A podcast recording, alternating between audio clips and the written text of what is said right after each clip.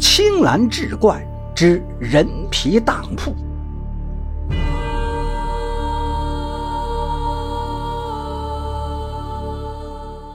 民国初年，五宝镇的李家当铺进了一个怪人。当时伙计正在打扫，扫到门口的时候，看到一个衣衫褴褛的乞丐走了进来。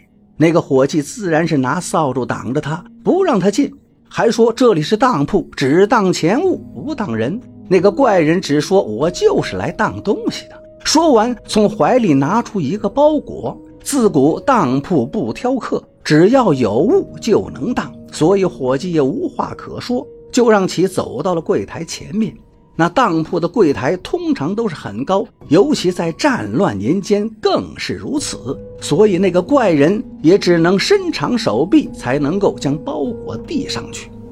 当天当值的坐柜掌柜已是五十有二，在典当行里摸爬滚打近四十年，见多识广，甚至还见过当活人的。所以他是见过风浪之人，但当他解开那个发出浓厚馊味的包裹时，还是被吓到了，因为他一眼认出，这里面竟是一张人皮。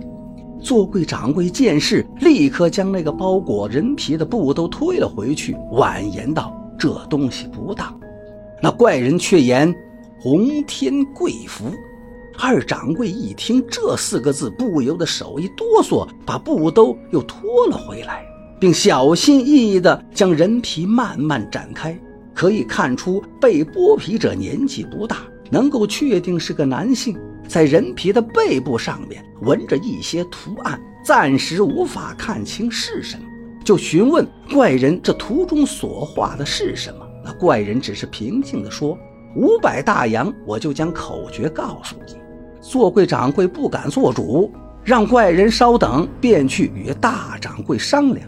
大掌柜今年六十来岁，精气神十足。当他见到人皮的时候，同样被吓到了。于是两个人当即在庭院当中将那块人皮铺好，仔细的查看，才发现人皮腰部的位置少了一大块。于是便让掌事的将那个怪人请进来说话。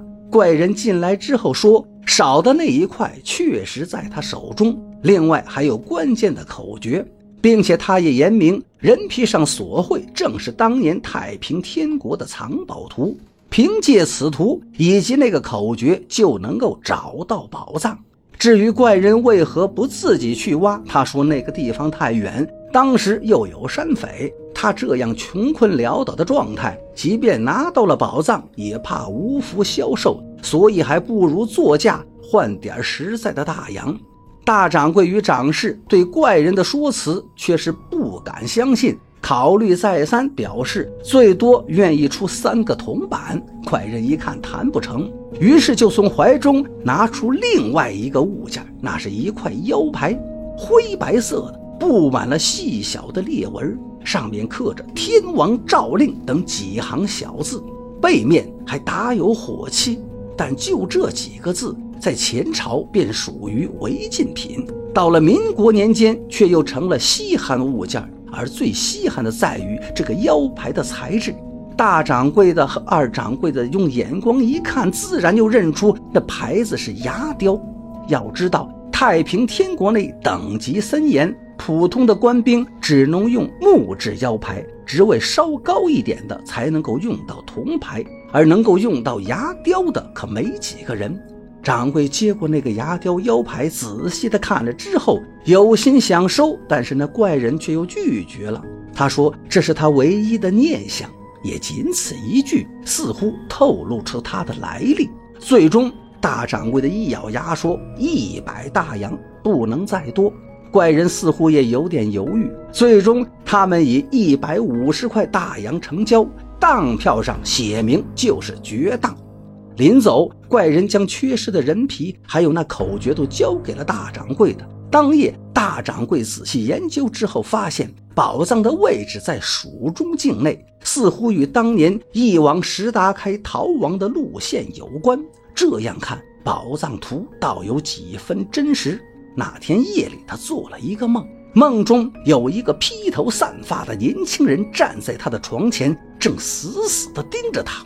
等他从梦中吓醒，却看到那个人皮正站在他的床前，像个吹足气的橡皮筏皮胎。大掌柜当场就吓晕过去。